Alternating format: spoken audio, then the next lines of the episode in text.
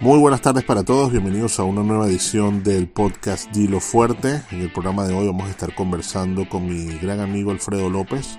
Alfredo está desarrollando un nuevo proyecto llamado Running Moderno, en el que busca ofrecer coaching y alternativas de crecimiento personal, en el que se mezcla la filosofía asiática y el mundo de los negocios eh, para lograr objetivos y básicamente alcanzar las metas a través de cinco habilidades no cognitivas, que son la responsabilidad, la renovación, la confianza, la determinación y la disciplina. Hoy estaremos hablando sobre esto y mucho más aquí en Dilo Fuerte. Muchas gracias por estar allí y sigan con nosotros. Feliz día para todos y bienvenidos a Dilo Fuerte.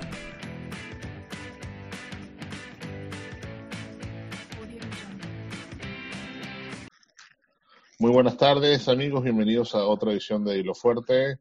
La tarde de hoy me acompaña un gran amigo de toda la vida, mi pana desde Caracas, Alfredo López Gozaine, a.k.a. El Nano. ¿Cómo está todo amigo? ¿Cómo te va?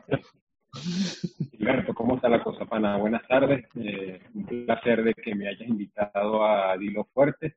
Encantado de, de esta invitación y bueno, de estar aquí contigo. Cuéntame, chamo, ¿cómo están las cosas ahorita en Caracas? ¿Qué estás haciendo? ¿En qué andas? Mira, Gilberto, yo para empezar a contarte, eh, este año, a finales del año pasado, principios de este año, arranqué con, inquietudes con respecto a mi trabajo, con lo que me venía desempeñando y decidí darle un vuelco a eso trabajar en lo que, en una de mis pasiones, en lo que sería el, coaching y el crecimiento personal, y vengo estructurando. Este, tengo un de tiempo dándole forma, eh, entrenándome, y, en eso ando. Con respecto a Caracas, bueno, eh, Caracas, con respecto a lo que es Venezuela, es una ciudad privilegiada. En lo que respecta a casi todo, ¿Por qué? Porque está privilegiada con respecto al resto Caracas ahora. Porque aquí los se presentan primero el, lo que es el tema de combustible es mucho más frecuente la llegada con respecto al interior. En tema eléctrico, por ejemplo, en la zona en la que yo vivo no tenemos inconvenientes. Okay. Y el internet sí se presentan dificultades, pero bueno, que se mueve solución.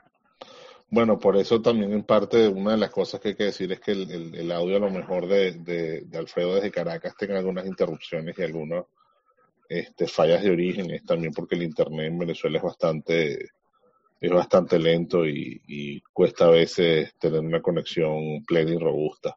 Pero lo importante es que estamos aquí y podemos sacar adelante la conversación. Ajá. Mira, cuéntame, cuéntame de este, este tema que estuvimos, nosotros lo hemos hablado ya varias veces, me has hablado de este proyecto que tienes que se llama Running Moderno, eh, ¿de qué se trata? ¿En qué, está, en qué, en qué, en qué, estás, en qué estás pensando? ¿Qué estás haciendo con eso? Mira, Gilberto, Running Moderno, tal cual como te comentaba, nació entre, entre diciembre y enero. Eh, a mí me, bueno, me atrae mucho lo que es la cultura asiática, especialmente la, la china y la japonesa.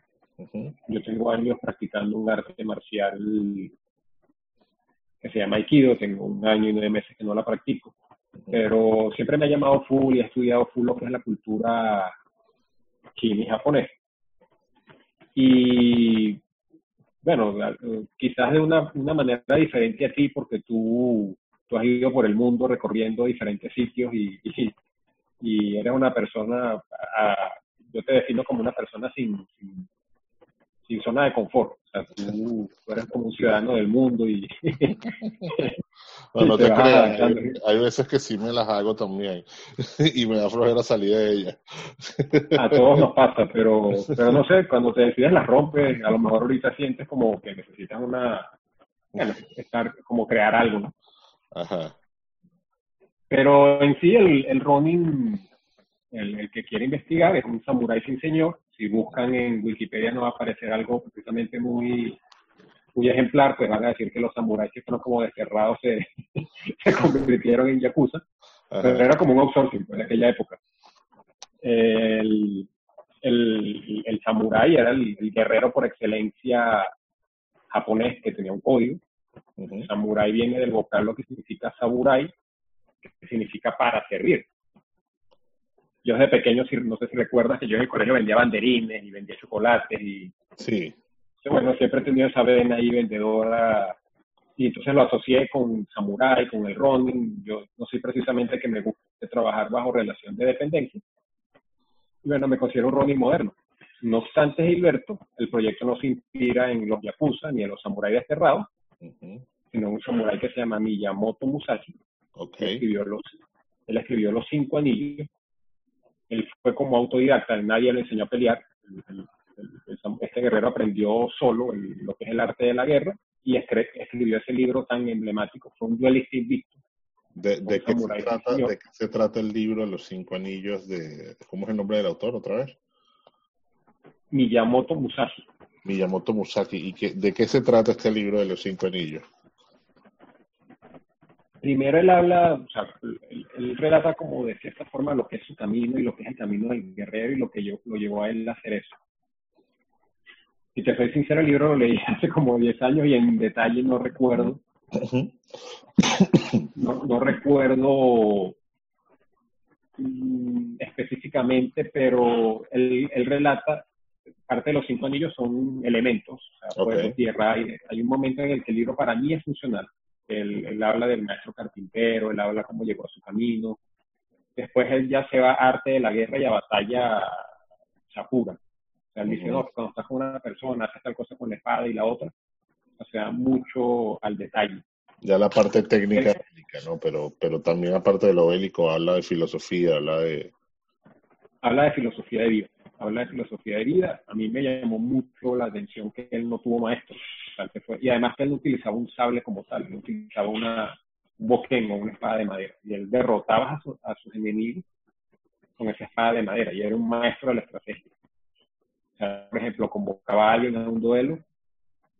Eh, por ejemplo, tenía tres duelos ese mismo día o era una familia con la que él estaba enfrentado y él los hacía esperar, o sea, se, escondía, no salía el momento, cuando salía la persona estaba enfurecida, o sea, la persona dominaba sus emociones y él completamente los abatía porque él no, no bueno, era sumamente frío con eso. Y cuéntame qué, qué elementos de esa... Creo que, te, creo que no te escuché esa última parte, si la puedes repetir. Gilberto, te oigo, te oigo, ¿me oyes? ¿Cómo, Gilberto? Repíteme la pregunta. Bueno, te quería preguntar, lo que pasa es que al final se interrumpió un poco la conversación, pero te quería preguntar qué elementos de, de esa filosofía samurái o de esa filosofía japonesa se pueden aplicar a los negocios o estás aplicando tú en el tema de los negocios? Mira, algo que para mí caracteriza al samurái es, la, la, disciplina, la disciplina para hacer las cosas y los procesos. O sea, ellos no ven nada a corto plazo ni quieren un resultado inmediato. Parte de lo que es mi running moderno y lo que sería mi primer programa, que es el R2 por D2, se basa en cinco habilidades no cognitivas. Y son habilidades no cognitivas porque las personas las puede primero saber qué son y luego desarrollarlas. Esas cinco habilidades que para mí las tiene un samurái, un guerrero, o un, un emprendedor o comerciante o empresario moderno, son la disciplina, la responsabilidad, la determinación, la renovación y la confianza y fe. Para mí todas ellas, eh, cualquier persona, tanto tú como yo, sin notamos que en alguna de ellas flaqueamos, la podemos ir desarrollando, como la hace el samurái. El samurái trabaja todos los días, se para todos los días y su parte de su fortaleza es la repetición, el repetir, repetir, repetir, repetir hasta que se convierte en maestro de eso. Esa, esa idiosincrasia, esa forma de ser del, del samurái es tan importante en los negocios y más ahora que estamos en, no sé, como en una sociedad que quiere todo como, eh, todo para tener acciones o, o, a corto plazo. A veces nos olvidamos de los procesos. y, la, y la importancia que tiene. Y el japonés siempre se ha caracterizado por darle mucha importancia a los procesos. Entiendo. ¿Me sigues, Gilberto? ¿Estás allí? Sí, sigo aquí. Te quité, quité la, el video para que el, el, internet fluyera con mejor, con mejor velocidad. Déjame quitarlo yo también. Dale, vamos a, vamos a, exacto, vamos los dos a conversación perfecta. Este, mira, una cosa que te quería preguntar ahora, tú me estás hablando de que lo, lo, bueno, evidentemente los japoneses, o la cultura japonesa, el tema de la disciplina, el tema de la repetición, el tema de las costumbres, está muy arraigado, pero ¿cómo, cómo aplicas tú este, escenarios de, o, conductas que, que, se, que se pueden llevar a cabo en, en, un entorno estable o en un entorno donde todo, donde todo generalmente es similar?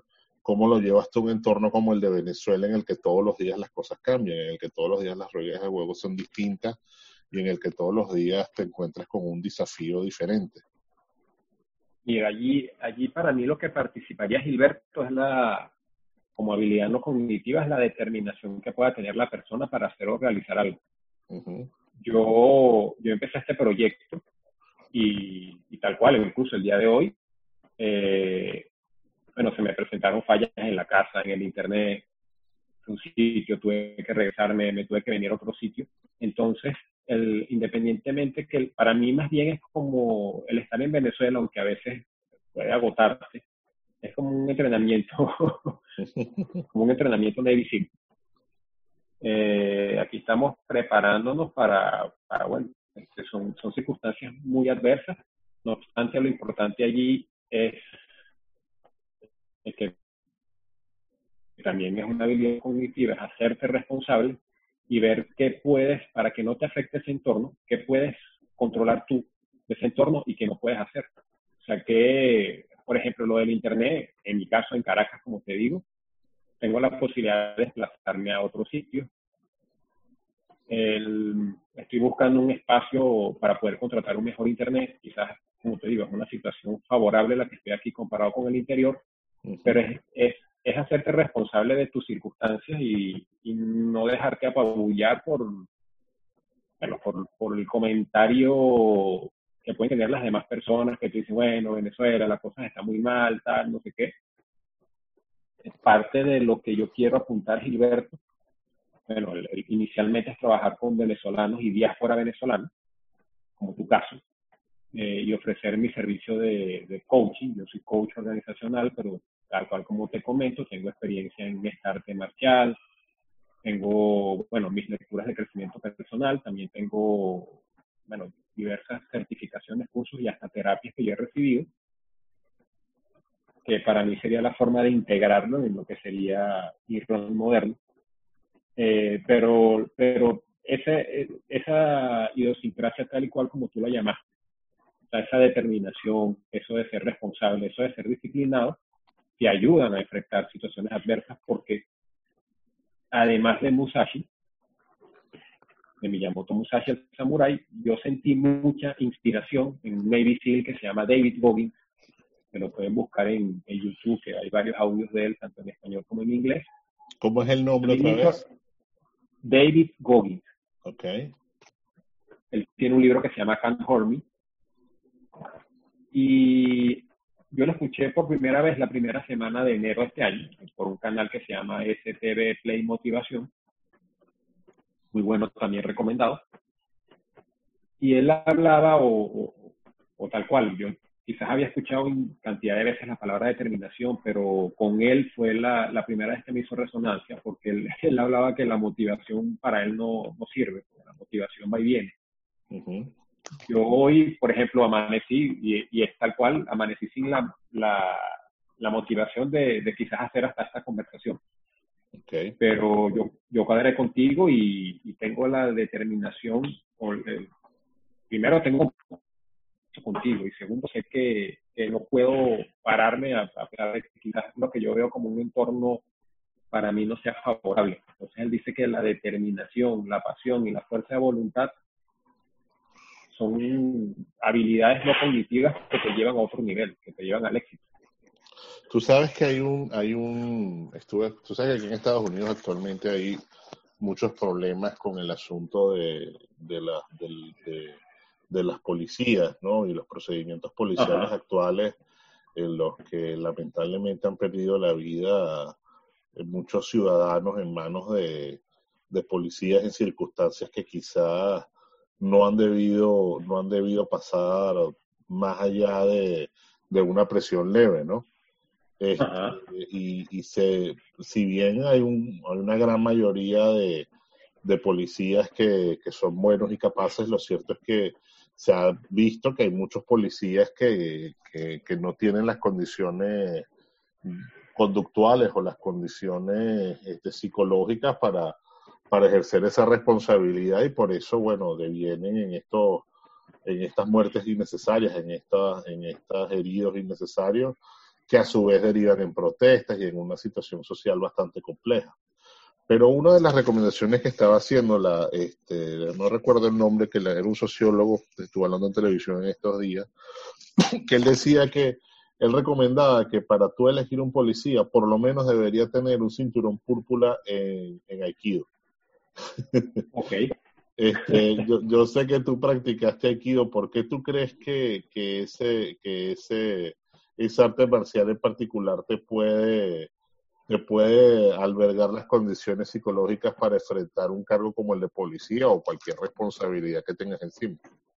Mira, eso no lo garantiza, porque tú puedes practicar Aikido y puedes tener, y puedes tener, no sé, una serie de pensamientos que quizás no sean los adecuados o, pero de cierta forma el Aikido te, primero el, la nomenclatura de Aikido es el sendero de la energía o el camino de la energía armónica o universal. Eh, lo que tú buscas cuando practicas Aikido, que, que, lo ideal es que tú lo hagas tanto en el tatami como fuera del tatami, es integrarte con la persona y neutralizarla. En ningún momento es hacerle daño. De hecho, la base de las artes marciales de todas las artes marciales, excepto para mí el Krav Maga, que el Krav Maga no es un arte marcial, sino es una forma de agredir, pero ya eso es una opinión bien personal. El, la función de todas las artes marciales es defender. Este, el, el, se basan en la, en la bondad y es defensa personal, o sea, no es buscar atacar. Tal cual como te comento, el Aikido lo que busca es integrar, eh, evadir, y neutralizar a la persona. No, no, claro, una persona que no sabe hacer un ukemi, que es una caída en aikido, recibe una técnica bien ejecutada y, y se puede hacer daño, pero la función del aikido es, es integrar. Es el, casi todos los movimientos de aikido son circulares. O sea, no debería haber obstrucción. Mi, mi sensei Nelson Requena, él siempre nos contaba, del, o hacía una analogía del aikido, Gilberto, llevándolo al cuento de, de, de Zeus y del titán Cronos, que él que él inicialmente se comió a sus, creo que fue a Poseidón y a Hades, y cuando se fue a comer a Zeus, la, la, madre envolvió como una piedra y él se la tragó. Y después cuando Zeus, eh, si bien recuerdo, cuando él le dice, mira, tú eres el hijo de, de, de este señor y vas a ser el, el, heredero y él quiere liberar a sus hermanos, él se colocó a su lado. Entonces él no, él no fue a rivalizar con él ni a pelear con él, sino que se colocó como su, su hombre de confianza, su cliente inicialmente, si, si bien recuerdo cuando estaba a su lado, o sea, como que de, de hombro a hombro, él le dio la, la, la, pócima aquella que hizo que él vomitara a los dos hijos. Ok. Él, o sea, él no se enfrentó directamente a Cronos porque eh, mano a mano con Cronos no podía superarlo. Entonces, esto es lo que hacemos en el Aikido. En el Aikido yo con el, el metro 71 que mido, con práctica obviamente, con mucho entrenamiento y con muchas horas de tatami, eso no es una regla mágica, yo tendría capacidad de neutralizar a una persona de mayor tamaño, tamaño que yo. Okay. Pero en el Aikido es eso, en el, en el Aikido vas trabajando, es un proceso. Yo recuerdo que cuando yo llegué al Aikido a mí me decían que yo era como una cabilla, era muy duro para moverme. y tenía incluso deficiencia de ciertas formas hasta motora. O sea, yo no coordinaba mi cuerpo cuando me movía. Y eso me lo dio el Aikido. Entonces, el, de cierta forma sí te trae muchos beneficios practicar un arte marcial como No obstante, siempre hay alguien, como dirían por ahí, hay un mal excitado por ahí que quiere hacer las cosas de otra manera, que quiere creerse Superman, a Steven Seagal, que es por el que comúnmente las personas buscan el Aikido, pero, pero en, en la mayoría de los casos el Aikido te hace tener como una energía, pero como una energía que tú puedes manejarla, uh -huh. que tú la controlas y también puedes lograr ese efecto en los demás. Okay. Hay, una, hay otro elemento que decían que parte del, del tema del aikido que ayudaría potencialmente a los policías es el hecho de que recibir tanto golpe, recibir tanta patada, recibir tanta llave, te hace humilde. Y en el, en el Aikido, más que recibir patadas y golpes, son proyección. Y sí, el, una de las grandes ventajas del Aikido es que siempre estamos cayéndonos y levantando, cayéndonos y levantando. muchas veces estamos en el piso. Y aprendemos a estar en el piso. Aprendemos, en el, en el Aikido participan dos, o sea, por ejemplo, si estamos tú y yo practicando en el tatami. Si tú eres la persona que va a ejecutar la técnica, tú eres el tori. Si yo la voy a recibir, yo soy yo. Pero en ese proceso, que es un aprendizaje, los dos tenemos que entrar en sincronía. Y yo tengo que aprender a como que a llevar tu ritmo y tú el mío. Y cuando tú me ejecutas la técnica, comúnmente termina en una proyección o en una caída, y quizás sea esa humildad que esa persona se refiere. En el Aikido que yo practico, o sea, los, los puños son simulados, los golpes son simulados, pero no, no recibes golpes como en otras artes marciales, como en te comento, sé muy poco, pero el Krav Maga o el Kung Fu, o, sea, ahí sí, o el Karate, o sea, estás dispuesto ahí a recibir golpes. Yo practiqué karate también durante muchos años y, y sí recuerdo, lo hice de niño, ¿no? Pero recuerdo la, lo, lo importante del karate es que no solo te enseñaba a dar golpes, sino te enseñaba a recibirlos y cuando los recibías sabías lo que duele darle un golpe a otra persona, pues entonces no te reservas, no andas dando golpes a lo loco. Claro, claro. Y, y tal cual, que yo creo que tú las viste en las películas de Aikman, eh, que son con, con Donnie Yen, por eso es que al final los rivales cuando eran los boxeadores eran tan complejos. Recuerdo que un amigo que tenía más experiencia que, yo en artes marciales, él me decía, no, es que un boxeador es una locomotora. Sí. Este, y, ellos están acostumbrados a recibir golpes, por eso es la, la que Aikman le, quizás tenía la dificultad como inicialmente para confrontarlo, porque eso es una máquina que va a todo vapor, a toda, con toda potencia y, además ellos están acostumbrados a recibir golpes, pero también esa recepción de golpes al final de su carrera los afecta también. Claro. Hoy estaba viendo, por cierto, que este eh, Mike Tyson, que está por un, pronto de, de, hacer otra pelea de boxeo, ¿tú sabes cómo volvió él al, al tema de pelear? No, no conozco esa historia. Mira, Mike Tyson ya estaba evidentemente retirado. Este, hace un año él hizo una entrevista en el podcast de Joe Rogan este, y él estaba hablando de su vida tranquila, que estaba viviendo en una granja, que estaba este, alimentándose sanamente, que estaba fumando mucha marihuana, que estaba en una vida de paz, se había alejado del licor, se había alejado de los problemas y bueno, y, y, estaba, y estaba, se sentía muy bien, se sentía muy, muy sano, ¿no? Entonces hace un año yo Rogan le pregunta, pero Mike, te veo que estás un poco gordo, no, no has este, no has pensado, no estás haciendo ejercicio.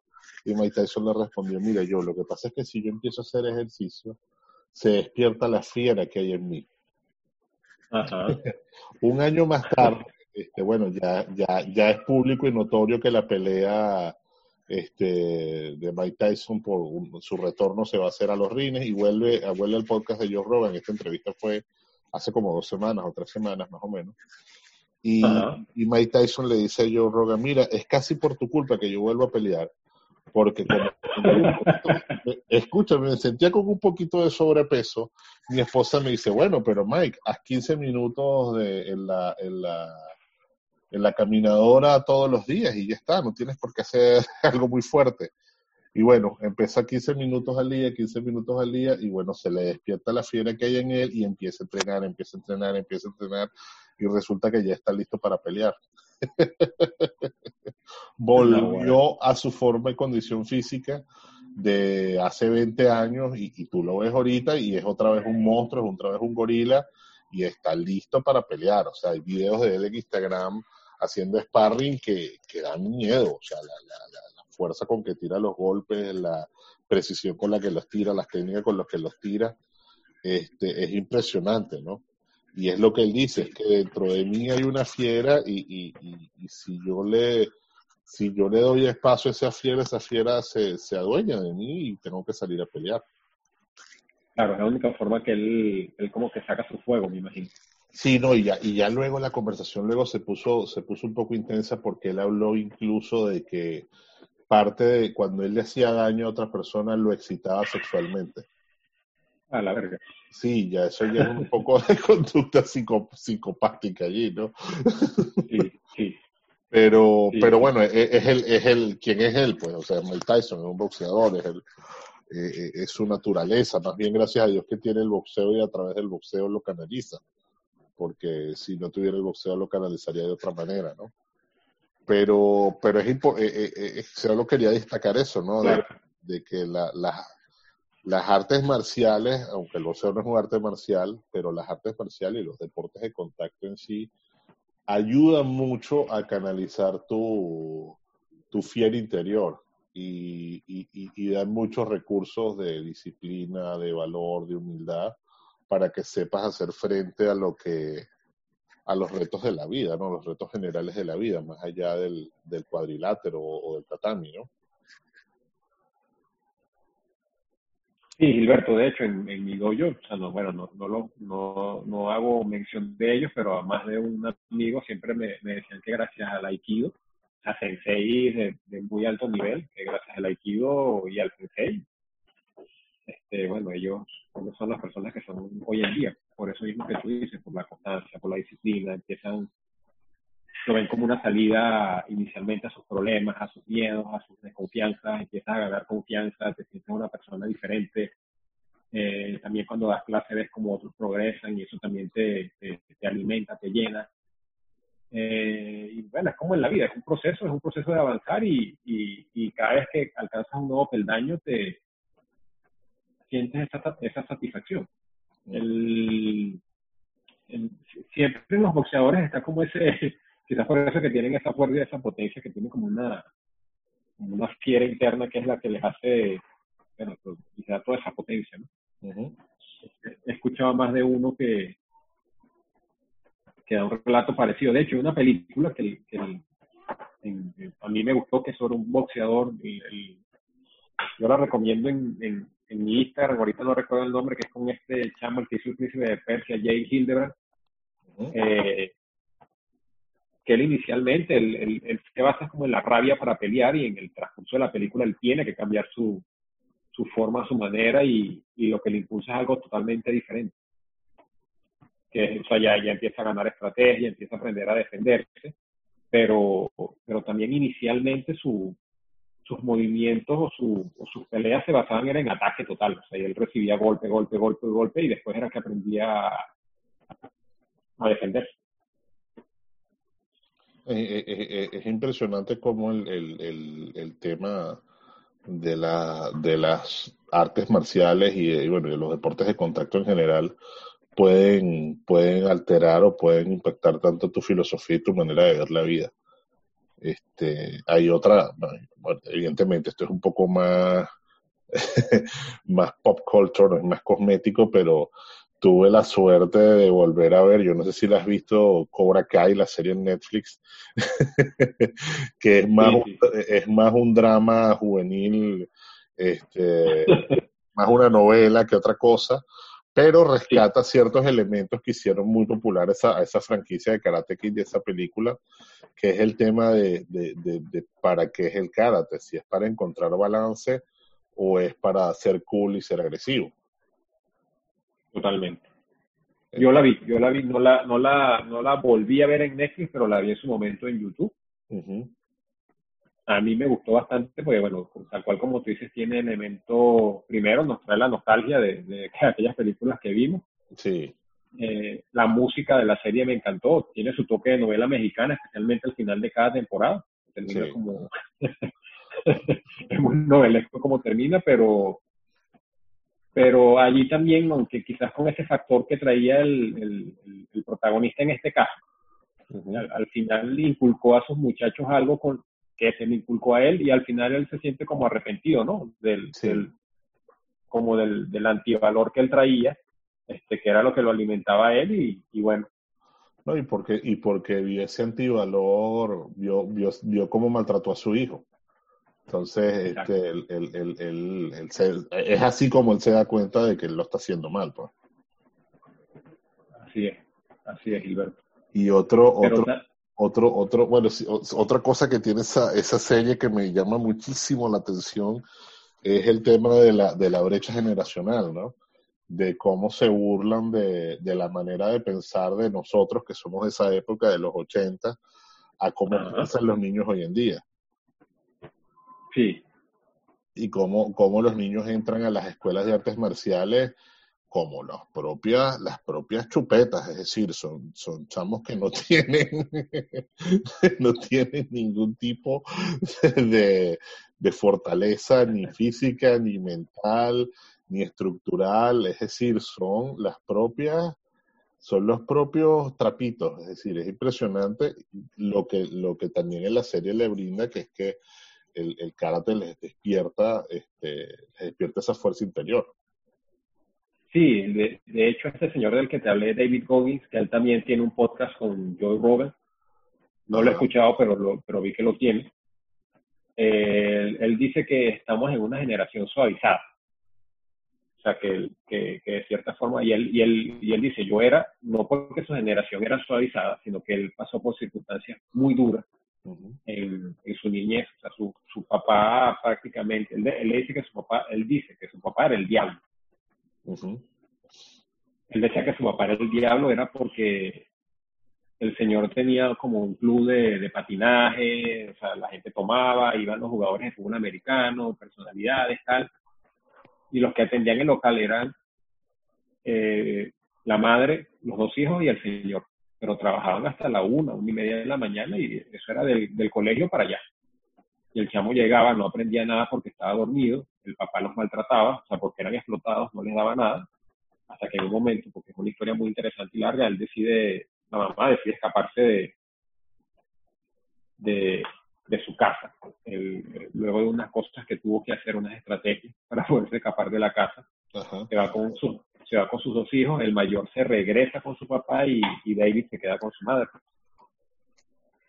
pero él, él, sentía esa fragilidad y la forma en la que él dice que lo superó fue responsabilizándose y mirándose en el espejo, viendo quién era, cuál era su personalidad real y si él estaba haciendo las cosas era para agradar a las personas o agradarse a sí mismo. Cuando él se dio cuenta que él no era realmente David Bowie, sino que era una persona diferente para agradar al más popular del colegio, para sentarse con tan personas, él dijo, me subí los pantalones porque los tenía abajo y al día siguiente me senté solo en una mesa porque no estaba conforme con quién era. Entonces, me hiciste recordar eso, que él, comenta eso. Estamos, eh, ahorita estamos en una generación suavizada. Y bueno, me, me, recordó esas palabras que, que, de cierta forma un arte marcial te, te ayuda a despertar esa, esa no es una agresividad, sino esa fuerza interna de la cultura Sí, exacto. No, no, no estamos hablando de que aprendes a dar golpes por dar golpes. O sea, es, aprender a, es hacer ejercicio, es aprender a condicionarte, es aprender a tener una técnica, es aprender a utilizar esa técnica, a ver el impacto que esa técnica tiene en ti y en los otros. Este, y, y bueno, en esta serie que la que estábamos hablando, que de, de de que se burlan mucho de los niños actuales de, de que son todos este, políticamente correctos, de que, no tienen, de que no tienen ninguna disciplina, de que lo que hacen es jugar videojuegos, de lo que hacen es comer comida chatarra, comer dulce, y de repente los chamos que se empiezan a meter en el karate empiezan a cambiar, para bien o para mal, evidentemente, porque la serie tiene un trama y tiene que tener villanos y héroes, pero los cambia todos de manera radical y todos disfrutamos de ese cambio, porque es como ver a gente muy débil hacerse fuerte. Así es, así es. Sí, el, el bueno, de hecho, si se considera uno de los protagonistas que eh, Miguel, él se le ve un cambio, o sea, y, también consigue como una figura que no tenía, ¿no? De su sensei, él, él no tenía la figura paterna y... Sí. Y fíjate, fíjate otra cosa, el, el, el trato de la madre, que la mamá lo sobreprotegía, ¿no? Sí, y cuando ve que el hijo es fuerte ya lo deja solo, ya lo deja de, ya no lo, ya no está tan, siempre era no, mi mamá desaprueba la violencia, mi mamá no quiere esto, mi mamá no quiere aquello, mi mamá no quiere lo otro, y el niño no hacía nada, no, no surgía, no, evolucionaba. Este, hasta que por rebeldía empezó a hacer este karate y, y cambió y cambió para bien, pues. Totalmente, totalmente. Hasta coronó las, las, las dos charlas más lindas del colegio. pero también es un poco de novela, ¿no? Pero el, el, el, asunto es ese, pues, de que es una de que nuestra generación está sobreprotegida, está es un poco neurótica, le ha, pasado por ha pasado por muchos temas de, o sea, de que si lo hace mal, este, vamos a llevarlo a terapia, vamos a darle esta pastilla, este, no, que él tiene cierta condición física, que, fíjate, yo, yo, yo no sé si en nuestra época había o no había, pero tú conocías a niños que, que, que no toleraran la lactosa en nuestra época, Alfredo, por ejemplo. No, no recuerdo que eso, existiera. Pero hoy en día hay 20.000. mil. Este, y esto te lo digo hablando también desde, desde la perspectiva, por ejemplo, de que yo tengo dos sobrinos que están aquí en Estados Unidos, que están en edad de high school ya, que está uno en su último año de high school y el otro creo que está o en el último de mid school o empezando high school. Y, su madre me cuenta que, que ella le impresiona es la cantidad de niños que tienen problemas en, el colegio, que reportan problemas de ansiedad, que reportan problemas de depresión, que reportan problemas de angustia, que reportan problemas de aprendizaje, que reportan problemas de 20.000 índoles. Y, o sea, yo, bueno, evidentemente no es lo mismo Estados Unidos en el 2017, en el 2020, que Venezuela en 1998. Pero yo me acuerdo que en nuestra época, o sea, no, no, no, no había eso, o por lo menos no se atendía a eso, y al final todos sobrevivían. todos, todos de alguna manera u otra sacamos nuestro bachillerato y seguimos adelante, ¿no? no, no conozco a nadie que se haya suicidado, ni, incluso los niños que más problemas en sus casas tuvieran, ¿no? Sí, yo, yo creo que, bueno, no, no sé si es la, la, la, información, a veces, eh, como dicen por ahí, la infoxicación, a veces hay tanta información que, que uno puede llegar a creérsela y, y, de cierta forma te puede hasta afectar. No dudo que los chamos tengan ese inconveniente, eh, pero bueno, este, el, tal cual como tú dices, yo no recuerdo que, que en nuestra generación ninguno fuera alérgico a, a esos elementos que tú nombras. Tampoco recuerdo alguno que, aunque eso casi nunca lo dice nadie, que fuera consulta o psicólogos o cuestiones. este, si bien es cierto que, que, bueno, ciertas cosas se pueden tratar con... Sí, pero no, no, era tanto el tema de asistir a consultas o eso, que eso, eso en el fondo no está mal pero me refiero es hacer énfasis en la debilidad del niño en lugar de su fortaleza. Mm. No, no digo que a nosotros se nos hacía énfasis en nuestras fortalezas y no en las debilidades. A nosotros nos dejaban un poco a, la libre y estábamos ahí en el patio y desde niños este, nosotros éramos la generación que jugó en la calle, que nos echaban mertiolate, que los parques estaban oxidados, que el piso era de tierra, que el campo de fútbol estaba lleno de piedras y cadillos este, ¿Me entiendes lo que te quiero decir? al, Estar, al estar expuestos a un ambiente eh, de hostilidades, tú te vas haciendo fuerte independientemente de, de, tus condiciones, ¿no? Eh, y, y, los niños de hoy en día, al contrario, tienen como que demasiadas protecciones, demasiados límites, demasiados, este, demasiados cuidados, por decirlo de alguna forma, y, y eso los ha hecho un poco neuróticos, eso los ha hecho un poco débiles. Cuando se enfrentan al high school, cuando se enfrentan a la secundaria, que es quizás el primer reto difícil social y académico que uno tiene en la vida, no pueden porque no, no, no están equipados, pues no están preparados para, asumirlo. Claro, claro. Mira, eso que dices es muy interesante porque el, hay, no, no, la he estudiado, pero es una tendencia de psicología de la fortaleza eh, que simplemente trata de eso. O sea, yo, yo por ejemplo, eh, puedo tener como virtud, que también la tuya es parecida, de hablar, de conversar, de socializar, pero habrá una persona que tiene virtudes para crear, para dibujar y, y, y parte de esta psicología lo que trata, fundamenta o bajo el mismo nombre fortalece son esas virtudes que nosotros tenemos realmente y cómo potenciarlas y no basándose tal cual como dices tú, en, en lo que no tienes, que en tal caso sería forjar carácter. Ese es un concepto muy, muy japonés, o sea, está vinculado con su espada, con el afilar la espada, la espada está vinculada con el carácter de la persona. Yo puedo tener una, por crianza, por, por situaciones que me han sucedido, una actitud mental negativa y yo puedo ir construyendo una actitud mental positiva. Eh, puedo ir fortaleciendo la mente. Esa es parte de lo que sería eh, lo que mi proyecto está en construcción. Yo estoy definiendo muchas cosas. Eh, por ejemplo, he, sentido avance y adaptación a lo que es mi estilo en lo que es el Instagram. Por ejemplo, en lo que es la redacción de posts.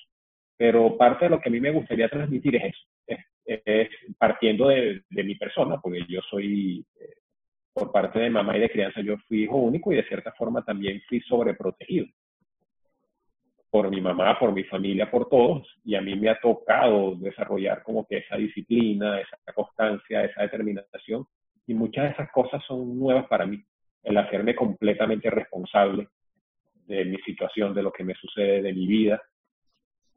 Y yo creo que de cierta forma tú, tú enseñas es a través de lo que vives y a través del, del ejemplo. O sea, es más sencillo. ¿no? Yo me puedo leer el libro de David Goggins, pero si yo no hubiera sentido empatía por lo que él dice, por el dolor que él pasó, por sus dificultades, eh, que quizás alguna la, la, pasé yo, no tendría cómo transmitírtelo ni, ni, ni, sería tan creíble para ti o las personas que nos escuchan.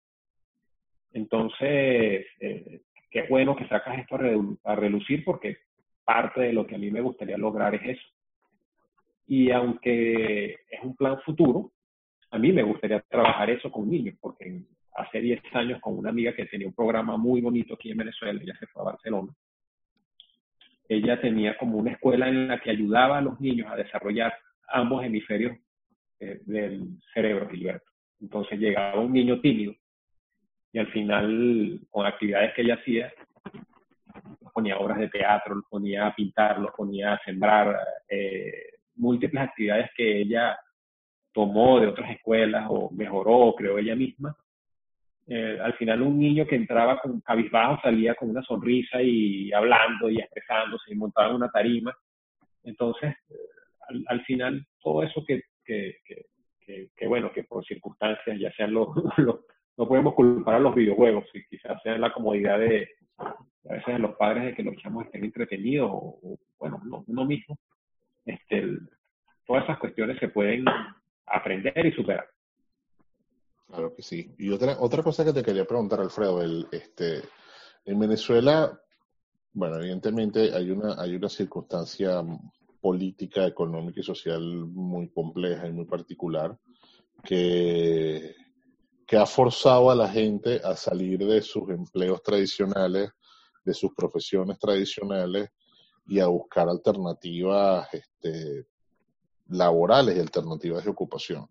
Entonces se, se, se, ve mucho que las redes sociales, así como tú estás este, ofreciendo este, este programa, que es un programa este, de ayuda, de generación de conductas, de generación de actitudes para afrontar los retos del país y seguir adelante. Se, yo veo que hay un fenómeno de que hay mucho, mucha gente que está ofreciendo cosas similares. Y muchas de esas cosas que ofrecen, yo, sin ser experto, pero muchas no se ven como, como plausibles. Es decir, hay como que mucho coach chimbo, hay como que mucho coach reencauchado ofreciendo servicios de asesoría. Así como hay mucho DJ chimbo ofreciendo servicios de DJ, mucho fotógrafo que no es fotógrafo ofreciendo servicios de fotografía.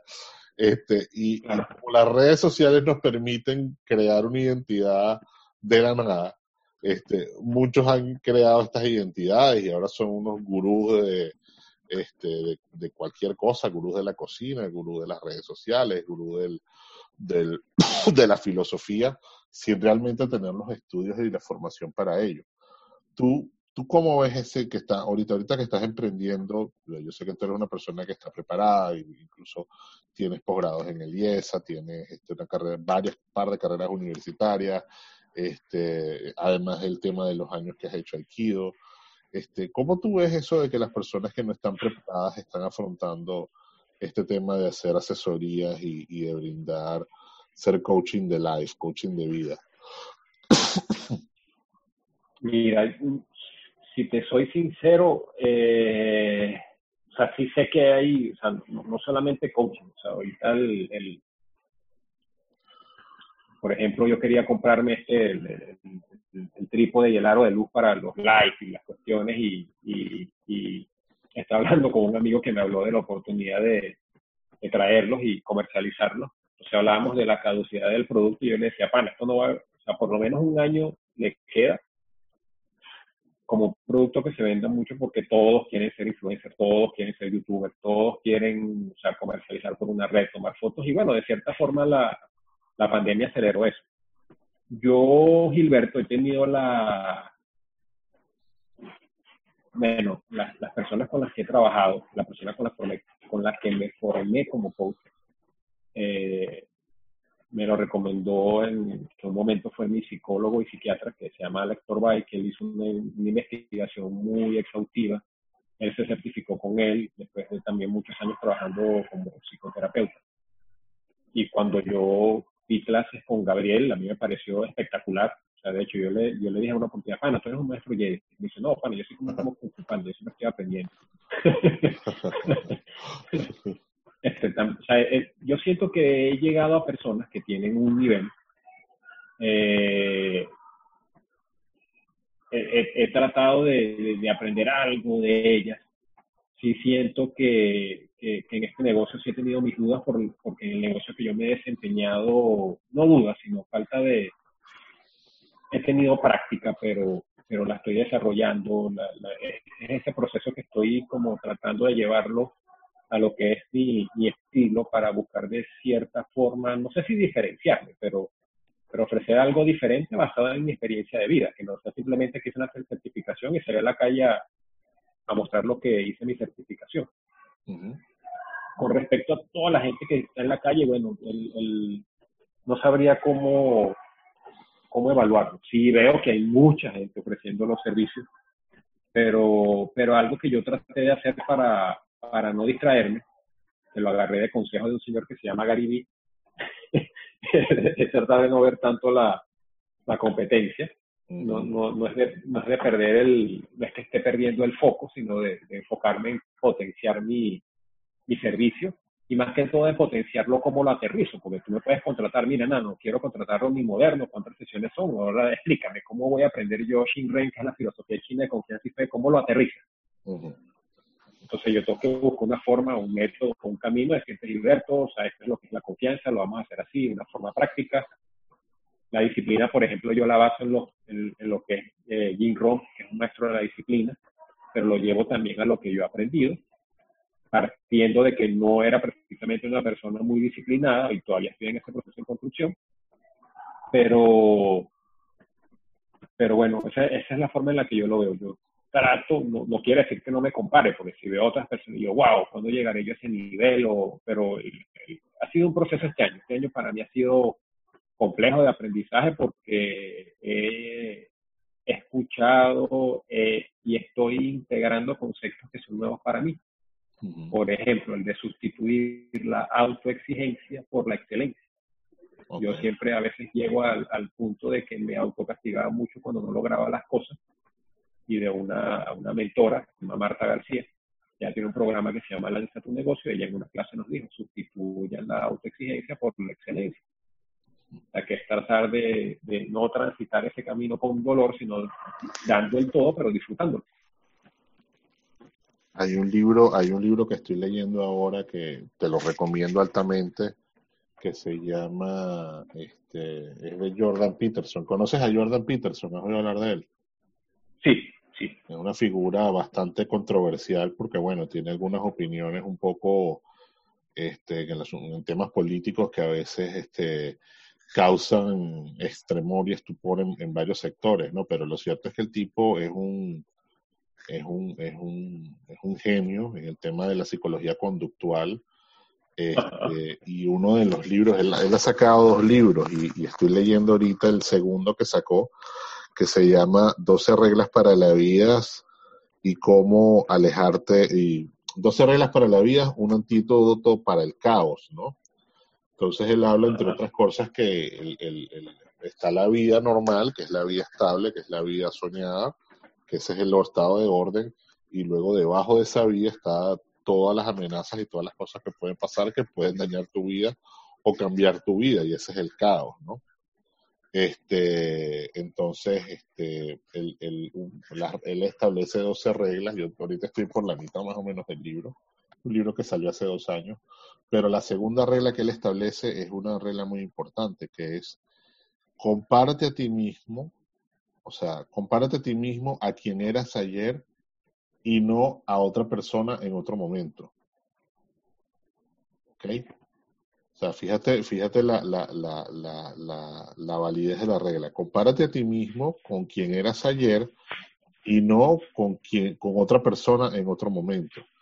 Es decir, si tú quieres mejorar, si tú quieres ah, aprender, si tú quieres salir de un estado negativo a un estado positivo o, trasladarte de un punto A a un punto B psicológico, no tiene sentido que te compares a ti mismo con otras personas que pueden tener un éxito mayor o menor relativo al tuyo, ni contigo mismo en otra época. Este, es con quien eras ayer. Es decir, tu persona ayer, ¿qué hiciste hoy para mejorar un poco a esa persona que eras ayer? Por ejemplo, tú estás buscando perder peso. Este, ¿Cuál es el aspecto que podrías comparar? Bueno, Gilberto ayer este, se comió un helado de McDonald's a las 4 de la tarde. Hoy, hoy en lugar de eso decidió este, comer una barra de proteínas y, caminar una hora. Entonces el Gilberto de, hoy es mucho mejor al de ayer. Y que si progresas así, te vas a dar cuenta que en 50, 60 días vas a ser una persona muy distinta. A lo mejor no alcanzado el éxito absoluto que buscabas, pero vas a estar mucho más cerca de lo que buscas o mucho más lejos de una situación no, no óptima. Sí, también Gilberto, aquí, y, qué buena la, la, intervención.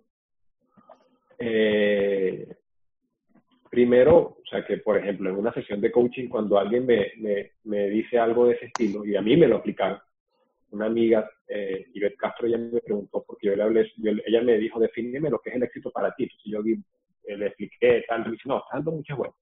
¿Qué es el éxito? Y también es plantearte siempre, que es una herramienta poderosa del coaching, son las preguntas abiertas, porque muchas veces dicen, o, tenemos, nos lo dicen nuestros padres, nuestros amigos, ah, eres un fracasado, eres exitoso, eres exitoso, pero depende qué es el éxito para ti y que también qué es lo que te satisface. A lo mejor para mí el éxito es ayudar a 100 emprendedores en el 2020 y que yo los vea progresar en su, en su proyecto. A lo mejor el éxito para ti es entrevistar a, personas que tienen emprendimientos, sabes que ellos agarran confianza, tienen una forma de darse a conocer eh, y simplemente conversan. Y de hecho, de, esta conversación que, que, tengo contigo han salido muchas cosas que me están sirviendo. Entonces, ¿qué es el éxito para ti? Lo otro, lo que tú me dices de tu pasado. Y aquí vuelvo al amigo David Goggins.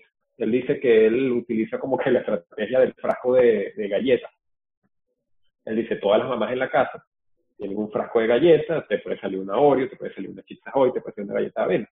Pero él dice que él anotó como que cada victoria y cada fracaso en su, de su vida en ese frasco de galletas. Entonces, cuando él se siente que está como en una crisis, él saca un papelito, claro, él tiene unos récords, unos récords y unos récords mundiales impresionantes. Entonces él dice, yo soy un Navy SEAL, yo hice tal y tal cosa, ¿por qué carajo me siento así ahorita? Entonces quizás, aunque a veces dicen que tenemos que desprendernos del pasado, yo diría, bueno, despréndete de tu pasado, de lo que no te agrada, pero puedes traer ah, nuevamente esas victorias que tuviste en esos momentos, hacer como que buscar ese espejo de, no sé, Gilberto cuando trabajaba en Egipto, lo que logró, eh, Gilberto cuando estaba en Europa trabajando, y esas vivencias se pueden fortalecer, porque si en ese momento lo logré, ahora tengo más experiencia, ahora lo puedo hacer y lo puedo hacer mejor. Lo otro, ajá, dime Gilberto. No, no, sigue adelante, sigue adelante. Mira, lo otro es que a mí también, como parte de esa cultura japonesa que me gusta, yo también veo anime, hay un anime que, que vi hace años que se llama Initial D, que era de drifting, y al protagonista, que se llamó era como Invencible, eh, unos amigos le preguntaron, ¿cómo haces tú para mantenerte siempre ganando? Y él decía, yo trato de ser mejor de lo que fui ayer, tal cual como, como dijiste tú. Entonces, como yo no me comparo, él no se comparaba con más nadie, sino que él trataba de mejorar su récord del día anterior, él conseguía esa mejora. Y a veces es complejo eso, el, el, porque estamos en una sociedad como de, de seguidores. De hecho, hasta cuando uno habla, tú dices, no, estoy siguiendo a tal, estoy siguiendo al otro. Entonces, no te sigues a ti mismo, sino que tienes que buscar la referencia de otra persona, cómo lo hizo. Si bien es cierto que puedes buscar una guía para cortarte el camino, a veces pierdes como esa esencia al, al, al tratar de hacer eso. Sí, e, es importante sobre todo eso mantener, e, e, y es lo que también decía la regla, ¿no? Que sí, o sea, tú, tú puedes, tú, si tú te comparas con, eh, qué sé yo, con, vamos a poner un ejemplo, si tú te comparas con Jack Nicholson. Jack Nicholson, o sea, no, es un gran actor, es un tipo que fue un playboy, es un tipo que ganó millones, es un tipo que vivió en la era dorada de Hollywood y la sobrevivió y sigue siendo relevante, sigue siendo admirado, sigue siendo querido. Este, sin embargo, tú no tienes por qué compararte con él porque tú no sabes tampoco las que él pasó para llegar allí. Entonces, y, que por lo mismo, por lo mismo que tú dices, que, que, somos una sociedad de seguidores y de referencias, los medios nos ponen como referencias a los mismos personajes este, una y otra vez para que nosotros este, nos enfoquemos en ellos. Otra serie, otro tema importante, por ejemplo, que viene al caso es el, el asunto, yo no sé si tú viste la serie de Michael Jordan de, este, de Last sí, De Last Sí. Este, fíjate, o sea, todo, o sea, nosotros que crecimos con Jordan en los 90, para nosotros Jordan era, era Dios, era un ídolo, era, era un hombre que era imparable. Era, era, o sea, una cosa que, y, lo era, en la cancha de básquet lo era, porque sin duda lo era. Pero fíjate que en la serie vemos a un hombre que, que tiene, que, que pasó por miles de problemas, que tuvo, este, que tiene, por cierto, uno, tiene varios déficits personales, entre ellos ese tipo tiene una obsesión con la competición que, que, que, es un poco enfermiza, ¿no? Que lo llevó a ganar todo lo que ganó, pero, pero hasta cierto punto cómo se tomaba como personal cualquier cosa que le dijeran. Este, cómo afrontó la muerte de su padre también, que el, el, el, en su mejor momento se le muere el padre y, y en un momento quizás de, este, y estamos hablando que era un joven de 30 años cuando le ocurrió eso. O sea, una persona muy joven todavía. Y su padre era su, su base, su padre era como que su, su, su fundamento. Este, y se le muere el padre y, y él lo que se le ocurre es jugar béisbol, es volver a ser niño, es, es, es como que enconcharse en su infancia de nuevo. Y en el deseo del padre, porque el padre quería que, que él jugara béisbol. Exacto. Este, o sea, que, que, independientemente de lo que haya sido eso a nivel de circo mediático, de si le fue bien o le fue mal, es el hecho de que él tiene que haber pasado por muchas horas de angustia, por muchas horas de, de depresión, por muchas horas de soledad para tomar ese tipo de decisiones. Mira, este, con respecto a la serie, yo también la vi, me encantó la serie. Es fenomenal. Me hizo, me, me, me, hizo recordar aquella época, bueno, que nosotros veíamos en nuestras casas, eh, que pasaban el básquet en ESPN, en TNT. este, a mí nunca se me olvida aquella, cuando jugaban los Knicks contra Chicago, sí. que está Charles, Charles Oakley y John Stark. Sí, esa este, pelea, Patrick Ewing. Sí, esa, eso fue fabuloso y, y, justamente coincidió con nuestro último año de bachillerato, o sea que teníamos responsabilidades, pero podíamos ver nuestro básquet tranquilitos en la casa. Sí. este, a mí, ahí yo, ahí yo lo que veo, por ejemplo, el, que en algún momento me gustaría hacer un live o, un artículo, este, ya que lo veo como, como íconos parecidos a, nuevamente a, David Goggins y a Michael Jordan, cómo tuvieron hogares diferentes y cómo lograron cosas cada uno. Eh, David Goggins o sea, tuvo la figura paterna, pero era un demonio para él. Este pana tuvo esa capacidad de competición con Michael Jordan por la fortaleza que él tuvo de la madre y el padre y cómo incluso la madre, cuando él estaba en una negociación importante, intervino y le dijo, pana, tú vas para allá, sea, escucha. Y fue, fue la mejor negociación de la historia del deporte, creo yo. Sí, la de los eh, Jordan. Sí, lo de, lo de los zapatos. Entonces, yo veo que él tenía, y, como tal cual lo decían en la serie, él tenía una base familiar muy fuerte, los mismos papás lo hicieron ser competitivo, y él la desarrolló y la potenció. Yo hace años, que un amigo me lo obsequió, yo leí los cuatro acuerdos de Don Miguel Ruiz, y hay un acuerdo que dice no te tomes nada personal. Y a veces, eh, por, por esa cuestión de no tomarme las cosas personales, obviaba cosas, me las tragaba, no las decía, y, escuchando a David Bowie este año, cuando él le dicen de una carrera que él hizo que estaba todo fracturado, con fractura en disco, sangrando, no podía más, el bicho, todo el maltrato que él sufrió, le preguntaron, mira, ¿hiciste la carrera por la motivación que tenías de ayudar a la gente? Y dice, no, me lo tomé personal de todos los que se metieron conmigo cuando, era chamo y le di, y la terminé. Y yo cuando le decía a alguien, mira, ah, este, este, partido no lo vas a ganar o vas a perder, el bicho se la agarraba, no sé, ahí, ahí yo vi como un concepto de que de que si te lo tienes que tomar personal o no. Y algo que, que yo he aprendido, que, sinceramente a mí me ha costado, Gilberto, porque muchas veces me preocupo por los fallos que he cometido, es que Jordan al final cuando él ganó el campeonato le dijeron, mira, ¿qué vas a hacer el próximo año con los Bulls? Dice, pana, yo voy a celebrar mi título porque yo vivo el presente. Y a mí eso me, me, me, encantó. O sea, el, yo, yo, yo, para mí él tenía ese nivel y esa destreza en la cancha. Además, de lo competitivo que era, era porque él, él disfrutaba y vivía completamente su presente. Obviamente él decía, no, no era fácil ser Michael Jordan, porque era el centro del mundo, el mejor atleta para mí, este, y, bueno, era la, la, figura... Nada se compara a Michael Jordan, o sea, lo que el, impacto que tuvo Michael Jordan en esa época no, no lo ha tenido nadie desde entonces. claro, porque la grandeza global de su figura. Sí, mucha gente habla de Kobe, qué tal, que llegó, pero, pero no es lo mismo que tú llegues al, al Real Madrid y ganes un campeonato a que llegues al Valencia. Kobe Bryant llegó a un estilo de Real Madrid, porque es un equipo con genética ganadora. Jordan llegó a un equipo que no servía para nada. Sí. y, no, y, no, solo es que llegó al equipo, es que cambió al deporte, o sea, lo, lo transformó. Lo transformó en todos los aspectos, por su personalidad y por su fuerza.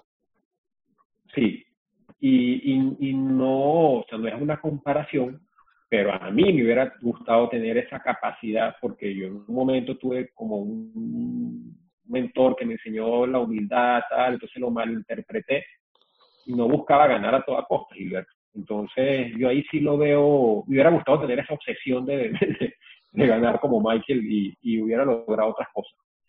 Entonces, obviamente, no sé, yo, yo lo veía en la entrevista, la, la, cara de Michael, y a pesar de que él decía, bueno, no es fácil ser Michael Jordan, pero yo no, yo no lo veía con, no estamos en su, en su, en su entorno para saber, pero yo creo que el pana se lo, se lo tripió y tuvo esa fortaleza para aguantarlo.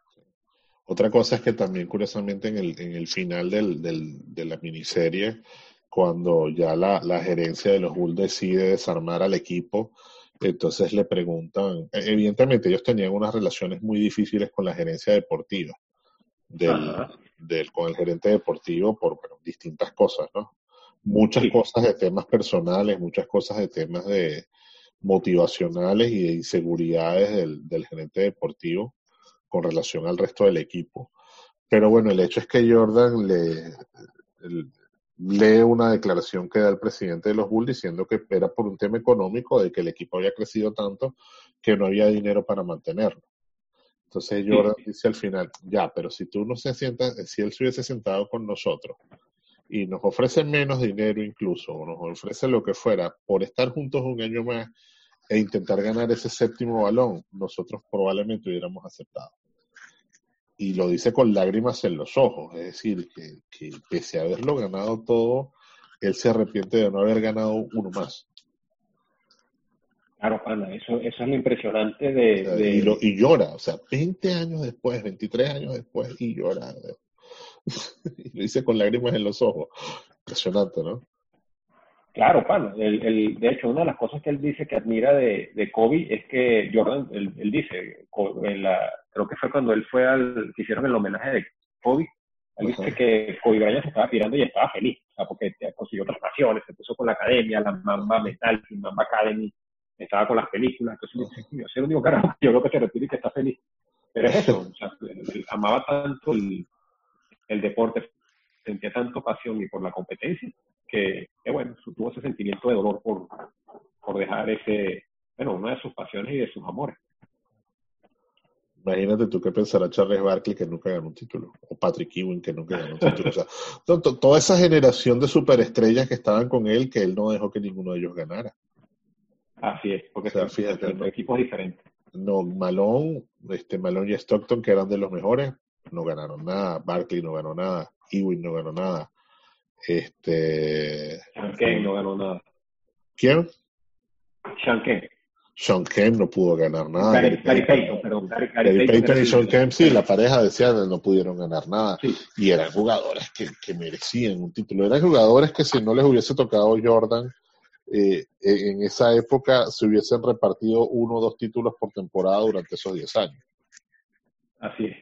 Así como, como, en, como en los 2000 se lo repartieron Brian, Tim Duncan, este, eh, los jugadores estos de Paul Pierce, o sea, el, Jordan arrasó, Jordan tuvo seis años en una década y, arrasó, y arrasó con todo, o sea, hubo una generación de jugadores, quizás la mejor generación de jugadores que no, que vio la NBA no ganó título, porque se lo llevó todo Michael.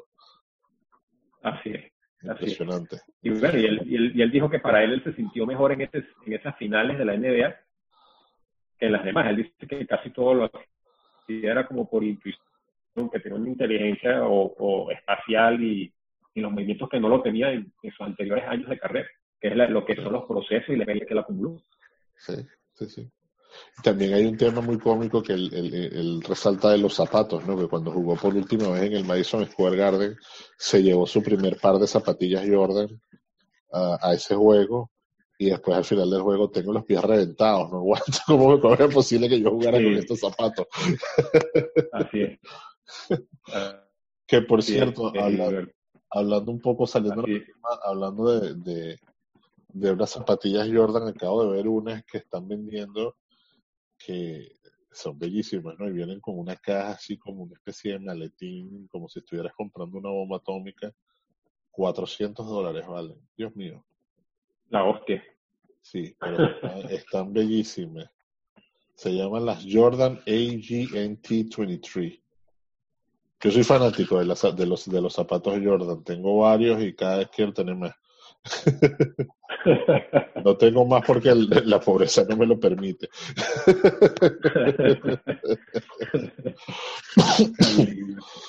Miri, cuéntame, cuéntame una cosa, este Alfredo. Bueno, supongo que, o sea, ya a estas alturas decir que, que vas a emigrar o que piensas salir de Venezuela es, demasiado tarde. Ya tú te quedas, pase lo que pase, te quedas allí, ¿no?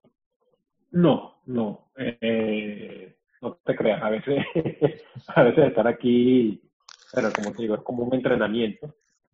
Pero parte de mi deseo con, con este running moderno es tener un negocio que me permita ser un Gilberto por un periodo de tiempo. O sea, que yo pueda trabajar en Barcelona, eh, ah. bueno, eh, en, no sé, en Buenos Aires o en Brasil, en donde quiera, y pueda atender a personas eh, desde donde esté y también crear parte también de Ronnie Moderno es crear infoproductos. Okay. Y, talleres para que las personas puedan comprarlo cuando quieran.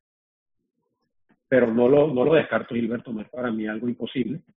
Ahorita no lo veo tangible, porque bueno, estoy empezando. Bueno, ahorita, no hay eh, aviones para empezar, o sea.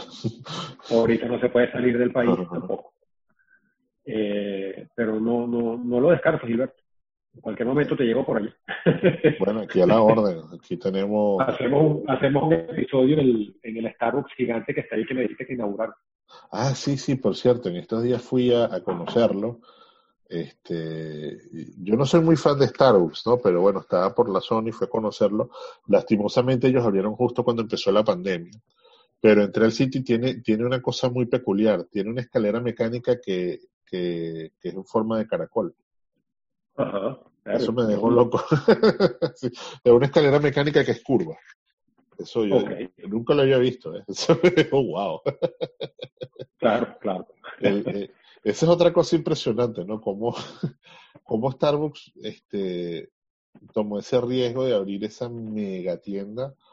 Y lo peor es que alrededor hay como 15 tiendas pequeñas que igual hacen el, el, el que igual se encaja, ¿no? Pero es como esta tienda diferente de, para los que no la han visto, es una tienda que está en la McMile de Chicago. McMile es como la, la vía central de marcas de lujo y de consumo este, a gran escala de aquí de Chicago y Starbucks colocó una, compró un centro comercial antiguo de más o menos cinco pisos y, esos cinco pisos enteros es una sola cafetería Starbucks, donde como cualquier Starbucks te venden café y dulces y comida a un precio un poquito alto, pero es lo mismo que puedes consumir en otro Starbucks, pero en una cafetería gigantesca que ofrece una experiencia distinta.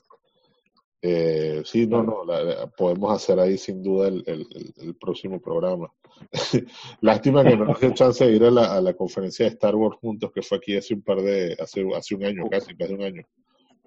Sí, tenemos que buscar cuando, bueno, cuando la, la hagan nuevamente, a ver si, si podemos ir allá, pero bueno, con la, con la decepción que tuvimos en las películas, no he visto Mandalorian, me han dicho que es muy buena.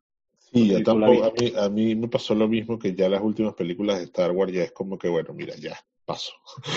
ya, ya, hagan ustedes lo yo voy a hacer lo mío, esto, esto se acabó, esto ya no, no hay manera de que esto se, se arregle. Y me imagino que Mandalorian seguro es buena, pero, pero bueno, está involucrado este, este director sueco, ¿cómo es que se llama? Ah, hay un director sueco que es muy famoso, que, que hace películas muy complejas, este, que estuvo, él estuvo con Tom Cruise en, Jack Reacher, déjame buscarlo aquí, es un director muy, muy famoso, él se llama Werner Herzog. Werner Herzog, él, él, él, es, él es el que hizo el, el guionista de esta serie, por eso a lo mejor tiene un matiz distinto, ¿no? Ok. Sí, yo, yo tengo entendido que participaron varios directores en, en, en, la serie de Mandalorian y que fue más bien, está enfocada como en los fans que son fans de la, de, la, de la trilogía exacto, original. De hecho, había un meme por ahí que salía así como los fans de, de Star Wars, como Sauron, el del Señor de los Anillos molesto, y salía, salía alguien entregándole así como de Mandalorian como una espada, y salía el apellido Febro este, que creo que es uno de los directores, o no sé si es el productor de la serie. Pero de hecho, a ese, a ese trío que, participó en The Mandalorian, si bien recuerdo, le asignaron o una película o una trilogía de Star Wars. Ah, habrá que ver, ya te digo yo, de, de, tantas excepciones. No excepciones, es que, es que es muy difícil repetir algo tan bueno, repetirlo eh, con una corporación tan gigante como Disney de por medio es muy difícil. Gilberto, mi opinión sincera es que para mí ellos quisieron, no sé si después se arrepintieron, pero ellos quisieron borrar como el legado de Lucas para decir nosotros somos los que mandamos aquí y esto es lo que viene. Es posible. E hicieron, esa vaina. Tú sabes que el actor de ellos, John Boyega, el, que hizo el papel de Flynn, creo que se llamaba, que es el John Boyega, estuvo hace, unos, hace pocos días también declaró de que él se sentía muy decepcionado de haber trabajado allí, porque básicamente tanto a él como a Oscar Isaac los castearon simplemente porque son de, no, eran la raza exótica, por decirlo de alguna manera. Él era, él era de color negro y Oscar Isaac era de origen latino y bueno, por eso están aquí, pero ustedes no van a tener nada que ver en la trama de la historia. Por eso sus historias eran tan secundarias y tan, tan nulas con relación a, la, a la trama central que era Kylo Ren y, y, y Rey. Sí, para mí el que puso la torta fue el del episodio 8 de Ryan Johnson, que es el que creo que odian los, los, fans hardcore de Star Wars. Porque, bueno, venía como, o sea, fueron como, bueno, directores diferentes, trataron de mejorar lo que, trataron de, de, enderezar el árbol. Entonces, bueno, salió ese producto de esas tres películas, pero bueno, este, decisiones de Disney. Pues. Sí, Disney es muy complejo. Disney es una empresa muy, muy, muy compleja. Tú sabes que yo una vez estuve en un, cuando trabajaba, yo trabajé en una, en una tienda de una cadena de modas por un tiempo en Venezuela y nos invitaron a un evento de Disney relacionado a lo textil, ¿no? A la, moda. Ajá, yo recuerdo, yo recuerdo eso. Y, y a mí me impresionó es como Disney trabaja desde que nacen a, la audiencia, ¿no? Es decir, Disney tiene un personaje para cada tipo de niño en cada edad, en cada momento de su vida. Y lo tiene definido. Es decir, si tú haces, este, si tú, si tú ves el, el, el portafolio de productos Disney, cada personaje de Disney se ajusta a una personalidad distinta de un niño que existe y que potencialmente pueda comprar. Eh, es impresionante, es una cosa que a mí me dejó, ¿what? ¿En serio? Son así y por eso es que ellos han, resuelven comprar Pixar, resuelven comprar Marvel, resuelven comprar La Guerra de las Galaxias, resuelven comprar todo lo que pueda hacer la niñez de alguien para mantener ese, ese, ese monopolio más allá de creativo de películas, es monopolio del consumo, de lo que se consume después, de los juguetes, de la ropa, de, del estilo de vida de cada niño. Claro. Que, por cierto, en el, en el mundo de los videojuegos, Microsoft empezó a hacer como algo parecido. Con su serie Xbox, ellos empezaron el año pasado a adquirir muchos estudios porque no tenían como que exclusivos. Ajá. Y hace, no sé si fue esta semana o la semana pasada, compraron un gigante que, que no recuerdo el nombre de la corporación, pero es Bethesda, okay. Bethesda, que es la gente que desarrolla los Doom, los Skyrim, que son juegos fuertes en, en, lo que es el mundo de las computadoras. Y el rumor fuerte es que están por comprar, o ya lo compraron, Sega. Ah, wow, imagínate, sería el batacazo. Sí, entonces, entonces de esa forma ellos tendrían como acceso al mercado japonés, que es totalmente nulo para ellos, pero yo creo que Microsoft va, va viene con algo así tipo Disney que va a empezar a comprar empresas. ahorita, ahorita el, el, tema de los videojuegos está dando unos vuelcos impresionantes. Ahora Sony con la nueva PlayStation, el tema de que ahora todo es online, de que los juegos se hacen, eh, se juegan en comunidades, ya no se juegan como individuos, este, está está alterando mucho, mucho el mercado y van a venir unas cosas con el tema de la realidad virtual también y con el tema de la mega realidad impresionante. Bueno, no hay que decir el Flight Simulator nuevo, que es como cuesta diferenciarlo de la realidad. en estos días vi un video de un piloto venezolano que hizo un, hizo un vuelo de Guadualito a San Fernando de Apure y era tal cual. O sea, exactamente lo mismo. Esos dos pueblos perdidos de, de la vida y eran exactamente iguales a la vida real, pues, o sea, todo. bueno, Alfredo, este, voy a aprovechar de dejarte ahorita. Este, ha sido un grato placer conversar contigo. Si tienes alguna página web, alguna dirección para que la gente se acerque y averigüe un poco más de Ronin, es el momento de decir. Sí, Gilberto. Este, la, mi Instagram es arroba ronin.moderno. Allí, bueno, allí tengo un link eh, para yo, el servicio que yo ofrezco son sesiones uno a uno por hora. Eh, lo, lo, lo, mínimo ideal para una persona, ya sea que esté emprendiendo o que, o que desee emprender, es de 5 a 7 sesiones. Okay. Eh, ah, por el Instagram me pueden contactar, me pueden escribir al directo, ahí tengo también para agendar sesión la página web la paré por los momentos, pero también está en construcción. Y bueno, por allí, por allí tengo mucho contenido de lo que son estas habilidades cognitivas de las que te hablé, están los posts, y bueno, estoy en ese proceso de creación, Gilberto. Yo agradecido y encantado de esta conversación contigo. Fenomenal, ha sido un gusto hablar contigo también. Un placer completo de hablar de esta diversidad de temas y bueno, me encanta también este proyecto, no, no tan proyecto, pues ya he ejecutado varias cosas que tiene. es parte, es parte de varios proyectos que tengo en mente este podcast y bueno, la, la esencia de él es conversar y darle espacio a cada amigo o a cada conocido que tenga un tema interesante de qué hablar, darle un espacio para que lo converse y, y lo digamos todos y compartamos todos en esta ciberaldea mundial del internet. Un abrazo, hermano. Muchas gracias por todo y estamos en contacto. Un gran abrazo, Pan. Hasta luego. Hasta luego. Bye. Gracias, Pan. Chao.